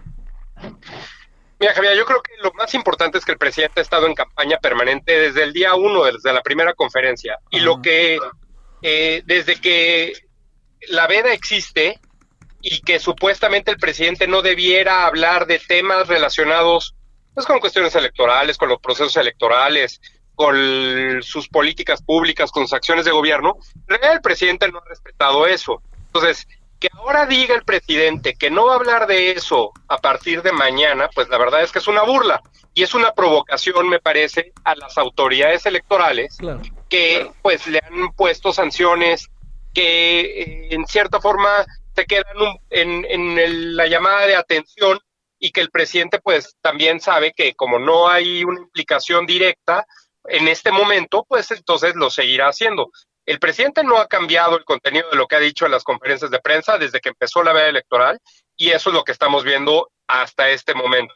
Yo te diría que el presidente López Obrador, que como candidato eh, perdedor en 2006 impulsó una ley que hablaba sobre las condiciones de equidad de las autoridades, de lo que no podían decir para no destantear el terreno y no, no ser injustos, pues la verdad es que el presidente López Obrador se ha valido del hecho de llamar todos los días a los medios de comunicación, a Palacio Nacional y en su calidad de jefe de Estado y jefe de gobierno, eh, pues hablar de los temas que quiere, porque eso es lo que ha hecho todos estos días, eh, hablar de los temas que él quiere, junto a la bandera, junto al escudo nacional, utilizando recursos públicos, pues en, en clara violación de la ley electoral. A ver, eh, ah, oye, algún día te han, este, me imagino que te han de tener en la mira en las redes, ¿no? Ahí los, los chairos, como luego dicen, o algo así, ¿o no? Pues mira, la verdad es que son como 15 o 16 lidercillos ahí de los que a los que claramente lo que yo tuiteé no les interesa, entonces pues están bloqueados y al bloquear esos 15 bloqueas a mil- los miles de bots que hay. Sí, esa es la otra parte. A ver, ¿cuáles son, para entrar en los terrenos, cuántas afirmaciones verdaderas ha lanzado el presidente y cuántas no verdaderas? ¿Cuántas veces ha dicho, yo tengo otros datos y mostró otros datos? ¿Cuántas veces ha dicho el presidente, eh, por ejemplo, que le demuestren lo contrario y él haga acuse de recibo? Pienso en el caso del gobernador del Banco de México, por mencionar un caso solamente, Luis. A ver, hablemos sobre eso, si te parece. Fíjate, lo que nosotros publicamos eh, antier en la última infografía previa a las elecciones, la última infografía quincenal, la número 53 de Spin, eh, contabilizamos 53.773 afirmaciones no verdaderas que son falsas, engañosas, en fin. Es un promedio de 87 por conferencia. Si el promedio de duración de la conferencia es 108 minutos y si quitamos el tiempo de lo que hablan otros secretarias y secretarios y lo que hablan las reporteras y reporteros, por ejemplo, hoy una reportera se aventó una pregunta de 15 minutos Qué bárbaro. eh, para, ya sabes, eh, posicionar uno de los temas que el presidente quiere hablar, que es el famoso golpe blando y no sé qué, pues entonces, en realidad, prácticamente todo lo que dice el presidente o es falso, es engañoso o no se puede probar. Prácticamente todo lo que dice. Es muy raro que lo que diga el presidente tiene, tenga sustento y pues yo invito a cualquier periodista que busque y que solicite a la presidencia de la República la información que sustenta lo que dice el presidente para que vean que lo que dice no es verdad. Oye, es que lo de hoy fue... Además el presidente la felicitó, ¿no? Dijo, qué inteligente Claro. razonamiento, ¿no? Claro. Mira, nosotros no tenemos evidencia porque no sabemos, no hay forma de probar si hay preguntas sembradas o no. Eh, eso lo hemos dicho desde el inicio. Pero sí sabemos que los que preguntan eh, más frecuentemente se sientan en, en la primera fila, eh, ya sabes, eh, hacen preguntas que están fuera de agenda, que el presidente no puede, eh, pues ya sabes, ¿no? Eh, contestar claramente o correctamente, y entonces lo que acaba pasando es que el presidente al final de que hacen la pregunta le acaban diciendo, este, el presidente les acaba diciendo, oye, muy buena tu pregunta, te felicito, como hoy, claramente. Oye, a ver, el otro asunto, eh, en lo que corresponde, eh, hoy también veo en tu informe que ha habido una, este, una gran cantidad de momentos en que el presidente se ha referido a algunos estados por encima de otros, ¿no? Esto, ¿cómo, cómo lo, cómo, ¿qué es lo que has medido y qué presumes que hay detrás precisamente de este tipo de eh, reflexiones, sugerencias y este, opiniones presidenciales? Fíjate que el presidente ha hablado sobre, por lo menos nosotros detectamos cuatro estados que están en proceso electoral, frecuentemente dentro de la veda, que son, son 41 conferencias dentro de la veda, y de estas ha hablado 56 veces de Guerrero, es decir, más de una vez por conferencia en promedio, de Sonora 33 veces, de Michoacán 30 veces y de Nuevo León 22 veces. Evidentemente Guerrero y Michoacán están relacionados con el hecho de que las autoridades electorales eh, anularon o, o invalidaron las candidaturas de Félix Salgado y de Raúl Morón. Y la respuesta del presidente molesto sobre estos temas lo hizo hablar demasiado de ellos. Pero en el caso de Sonora, y en una de esas, en el caso de Nuevo León, tienen que ver con la intención del presidente de meterse en el proceso electoral de tal forma que dé opción para que puedan anularse esos pro- procesos. A pesar de que, es- de que Morena está arriba en Guerrero y Michoacán, puede darse el caso, hay antecedentes, tú sabes, que han anulado elecciones porque un boxeador trae un logo de un partido en una pelea de box.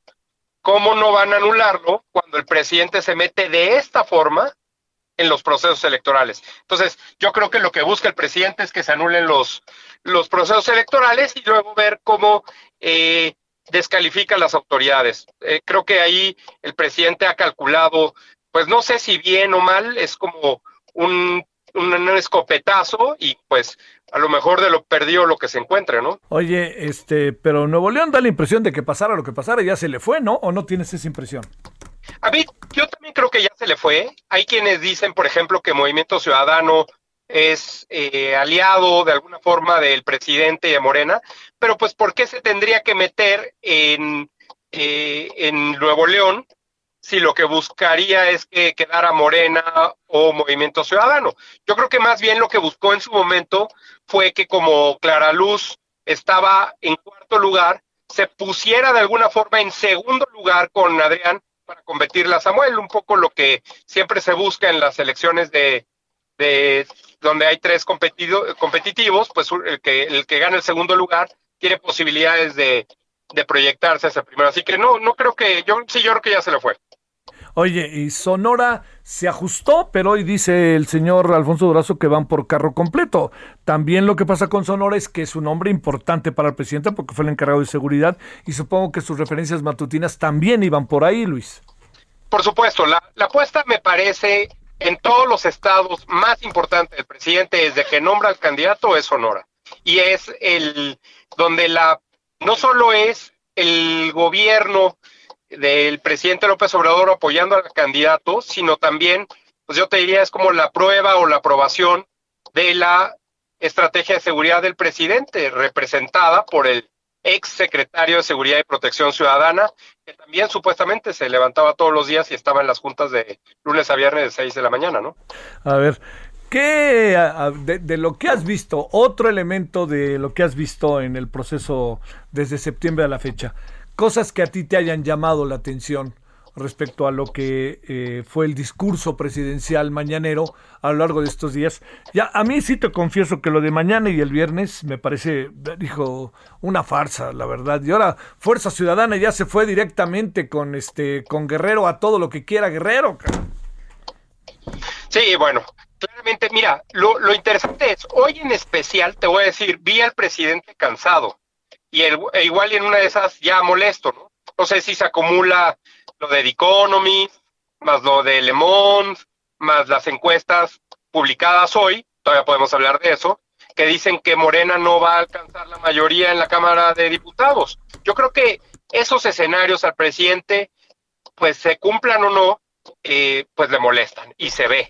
Y yo creo que mañana y pasado, por más que el presidente haga y diga y viole la ley y anule elecciones y todo, pues yo creo que ya la verdad la mayoría, la gran mayoría de las personas ya tiene tomada su decisión y no puede echar para atrás el presidente ni el accidente de la línea 12, ni el número de muertos por la pandemia de COVID-19, ni los muertos por la seguridad y el crimen organizado, y por supuesto, ni los incrementos de la gasolina, de la luz, de la inflación. Eso lo ve la gente todos los días y que lo va a ver mañana, pasado, el sábado, el domingo, cuando vayan al mercado, cuando vayan a la tortillería y vean que todo ha subido de precio. Eso el presidente no lo puede cambiar y la gente vota aquí en todos los países de la OCDE, en Latinoamérica, siempre de forma retrospectiva, siempre viendo hacia atrás, analizando y evaluando y castigando, premiando el desempeño del partido en el gobierno, no en el partido que estuvo hace seis, 12, 18, 24, 30 o 36 años. Ya está, ya estamos aquí, ¿no? Ya, ya es el aquí y ahora, ya, y ya llevas dos años y medio en el poder, etcétera. A ver, este, ¿cuál podrían ser estas luces que el presidente ha tenido a lo largo de todo este proceso de mañaneras que tú alcances a ver, Luis? Bueno, yo creo que lo que el presidente trata de impulsar con, con este ejercicio de salir todos los días y hablar de la de su gobierno pues sí, es una diferencia en términos de lo que otros presidentes han hecho, pero en realidad es una simulación. Si vemos que hay preguntas como la de la reportera de hoy o como la de otros reporteros que pues ya sabemos eh, están de alguna forma filtrados para que puedan hacerle preguntas cómodas al presidente. Entonces, yo creo que eh, hay veces que nosotros hemos pensado que lo que hace el presidente todos los días en realidad debiera ser una oportunidad para destacar los logros de su gobierno. Pero si el presidente utiliza el tiempo que tiene todas las mañanas, en vez de hablar de los logros de gobierno para eh, atacar a sus enemigos reales e imaginarios, a los medios de comunicación, a los presidentes anteriores, en fin, pues él tiene un costo de oportunidad, está perdiendo la oportunidad de hablar de sus logros y en cambio está atacando. Creo que si la cuarta transformación, como la llama el presidente, estuviera realmente a la altura de la independencia, la reforma o la revolución, tendríamos que tener un canal 24 horas. que nos enseñara todos los cambios que están sucediendo y vemos, lo vamos a ver más claramente jueves y viernes, que a veces el presidente se queda sin materia para una conferencia de dos horas, ¿no? Y, y sí ha dado a conocer lo que está haciendo su gobierno o en muy pocas ocasiones.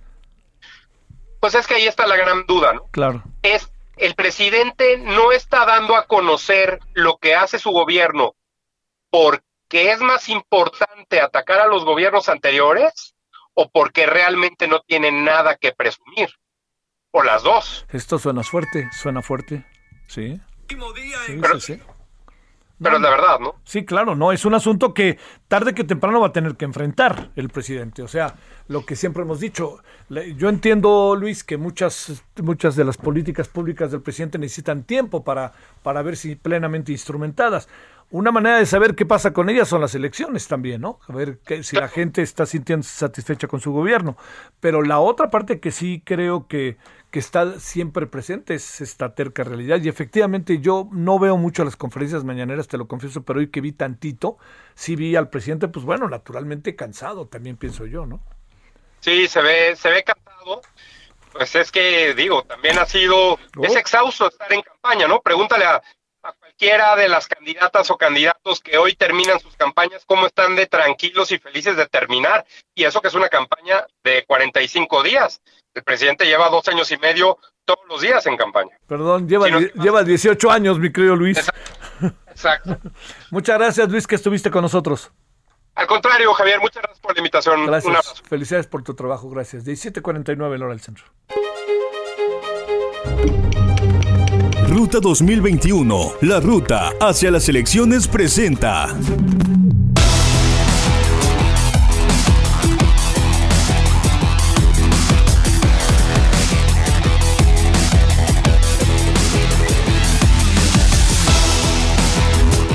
Bueno, le agradecemos a Javier Villacaña, candidato del PAN, PRI y PRD a la presidencia municipal de Oaxaca de Juárez. ¿Cómo estás, Javier, candidato? ¿Cómo te ha ido? Muy bien, Javier, qué gusto saludarte desde Oaxaca. A ver, oye, esa preciosa ciudad, qué bárbaro, es una belleza de ciudad. ¿Qué? ¿Quién va a ganar ahí? Nosotros, sin duda alguna, ¿eh? sin duda alguna, tenemos todo un andamiaje de promoción al voto que hemos venido tocando en estos últimos días. Ayer fue el último cierre y la verdad es que está en fiesta total la estructura, eh, la so- sociedad se ha sumado. Hoy mismo dos aspirantes que contendieron por, por eh, la candidatura en el seno de Morena se, se adhieren, se suman a, a este proyecto que encabezamos. Eh, a ver, eh, ahorita quién gobierna, Javier. Morena está gobernando Morena desde hace dos años y medio, un pésimo gobierno, un fiasco, y la sociedad obviamente está perfectamente consciente de eso. Y a ver, ¿cómo van las encuestas, eh, el promedio de encuestas? Porque uno entiende que hay encuestas por doquier, ¿no? Hasta abajo de la mesa. Pero a ver, ¿cómo van las encuestas? ¿Qué alcanzas tú a apreciar que puede suceder? Las últimas nos dan un, un números favorables, entre casi nueve puntos arriba de- del candidato de Morena, Eh, pero además hay elementos que hay que tomar en cuenta. El pésimo gobierno que te decía Javier, la división interna que hay en Morena y en sentido contrario, pues eh, vamos nosotros en bloque PRI, PAN, PRD y esto obviamente eh, aunado a que fuimos los únicos candidatos que estuvimos presentando compromisos, propuestas serias, yo creo que nos genera ese escenario que el próximo 6 de junio nos vamos a llevar el triunfo. ¿Dónde están los principales problemas de esta preciosa ciudad? Inseguridad, desorden en las calles, se ha, se ha dejado que se invada de ambulantes, eh, necesitamos simplificación administrativa. El, el- imagínate que el municipio en este momento, cualquier persona que quiera arriesgar su dinero y iniciar un negocio se tarda ocho meses para que se lo autoricen. Con eso te digo todo. Oye, a ver, pero tú y yo, y tú mejor que nadie, los oaxaqueños y las oaxaqueñas lo saben, tener, eh, digamos, ese precioso centro, pues tiene, debe tener vendedores ambulantes. Ha, sido imposible, ¿no? Cada determinado tiempo, más allá de las vendimias y de las fiestas y de todo esto. Hay mucha gente en todas partes. ¿Qué hacer con toda esa gente que además lo hace para vivir, ¿no? Fíjate que el tema es los equilibrios, Javier. Yo creo que en la vida misma y en la vida política también hay que buscar los equilibrios, ¿no? El problema es que aquí se perdieron los equilibrios en los últimos dos años de ser 900 vendedores ambulantes en las calles, hay casi 3000 con la complacencia de la autoridad municipal actual. Y bueno, se, se dice eh, que es un secreto a voces que reciben ciertas canonjías y prebendas económicas algunos funcionarios municipales, ¿no? Este, eh, bueno, pues, bueno, ¿y cómo le ha ido al gobernador, eh? Que pues es de, tú eres originalmente, perdóname, del PRI o, de, o del PRD. Del PRI, sí. del PRI, ya fui presidente municipal hace siete años, Es hay cierto, una historia de cierto, resultados, sí. Y en ese contexto, pues obviamente estamos cosechando lo que sembramos. El gobernador muy bien, el gobernador muy maduro políticamente, ha estado incluso trabajando con el presidente de la República de manera cercana. Y paradójicamente, fíjate, ha venido el presidente más de 20 veces al Estado y ni una sola vez a la ciudad que es gobernada por su partido. Bueno, este, todo mundo dice que no es casual que haya ido 20 veces por allá a tu estado. Perdóname, digo, no, no, no voy a ni hablar ni bien ni mal de nadie, pero no nos hagamos, ¿a poco es casual? Dicen que hasta el gober ya de repente trae cara morena, ¿no? no, no. Lo que pasa es que, bueno, a mí me tocó hace siete años un gobernador que no era de mi filiación política y trabajamos de la mano, hicimos grandes cosas en la ciudad, más de 1.500 obras, y yo creo que esa es la, la, idea, no confrontarse. Si este 6 de junio gano como yo espero, Javier, pues obviamente le iremos a tocar la puerta al presidente de la República, pues si tanto quiere Oaxaca, que le meta dinero a la ciudad. Bueno, pues Javier, a ver qué pasa el domingo. ¿Hay condiciones favorables para la elección o no? Sí, sí, está, está, está un escenario muy tranquilo, no creo yo que vaya a haber alguna incidencia grave, eh, porque además hay que decirlo, Javier, yo creo que a nadie, a nadie le conviene que haya violencia, eso No, hay que condenarlo, sí. hay que exigir que la gente decida con su voto, y la idea es que en el caso de la ciudad, pues que gane la propia ciudad, ¿no? Te mando un gran saludo, Javier. A ver qué pasa Muchas el gracias. Gracias. Aquí estaremos esperándote con los brazos abiertos. Gracias, preciosa ciudad que es Oaxaca, ¿eh? preciosa, no sé si usted lo comparta. No solamente se come bien, no solamente se la pasa uno bien, sino que la gente es maravillosa, pero trae una de problemillas que para qué quiere. Bueno, a ver qué pasa el domingo. El asunto está entre Morena y esta alianza el próximo domingo. Vamos a ver. Ya sabe que le pregunto a uno de los candidatos, oye, ¿cómo te va a ir? Llevo nueve puntos de ventaja. Pues, ya nos vemos el domingo y esa es la fotografía definitiva.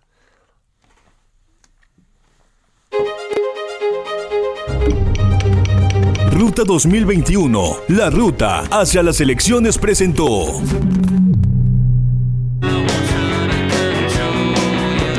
Bueno, vámonos, ahí los dejamos con los Strokes. 21 horas, vamos a hablar con los encuestólogos el día de hoy, a ver qué le parece esta noche y vamos a hablar con el INE de cara al próximo domingo. Todavía hay tarde, pásala bien, adiós.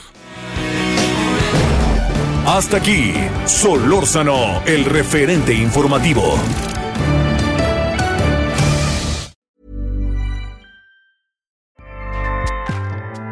ACAST powers the world's best podcasts. Here's a show that we recommend. The Real Housewives is a guilty pleasure for most, but if you're looking to not feel guilty about that pleasure, tune in to Everything Iconic with me, Danny Pellegrino, where I break down all the messy moments and behind the scenes antics of Bravo's popular franchise. And on Everything Iconic, I also interview celebrity guests like Kelly Ripa, Kiki Palmer, Drew Barrymore, Cameron Diaz, and more about their guilty pleasures, their past work, and so much more. So if you're pop culture obsessed and find yourself watching way too much reality TV like me, tune in to Everything Iconic with Danny Pellegrino wherever you listen to podcasts. ACAST helps creators launch, grow, and monetize their podcasts everywhere. ACAST.com.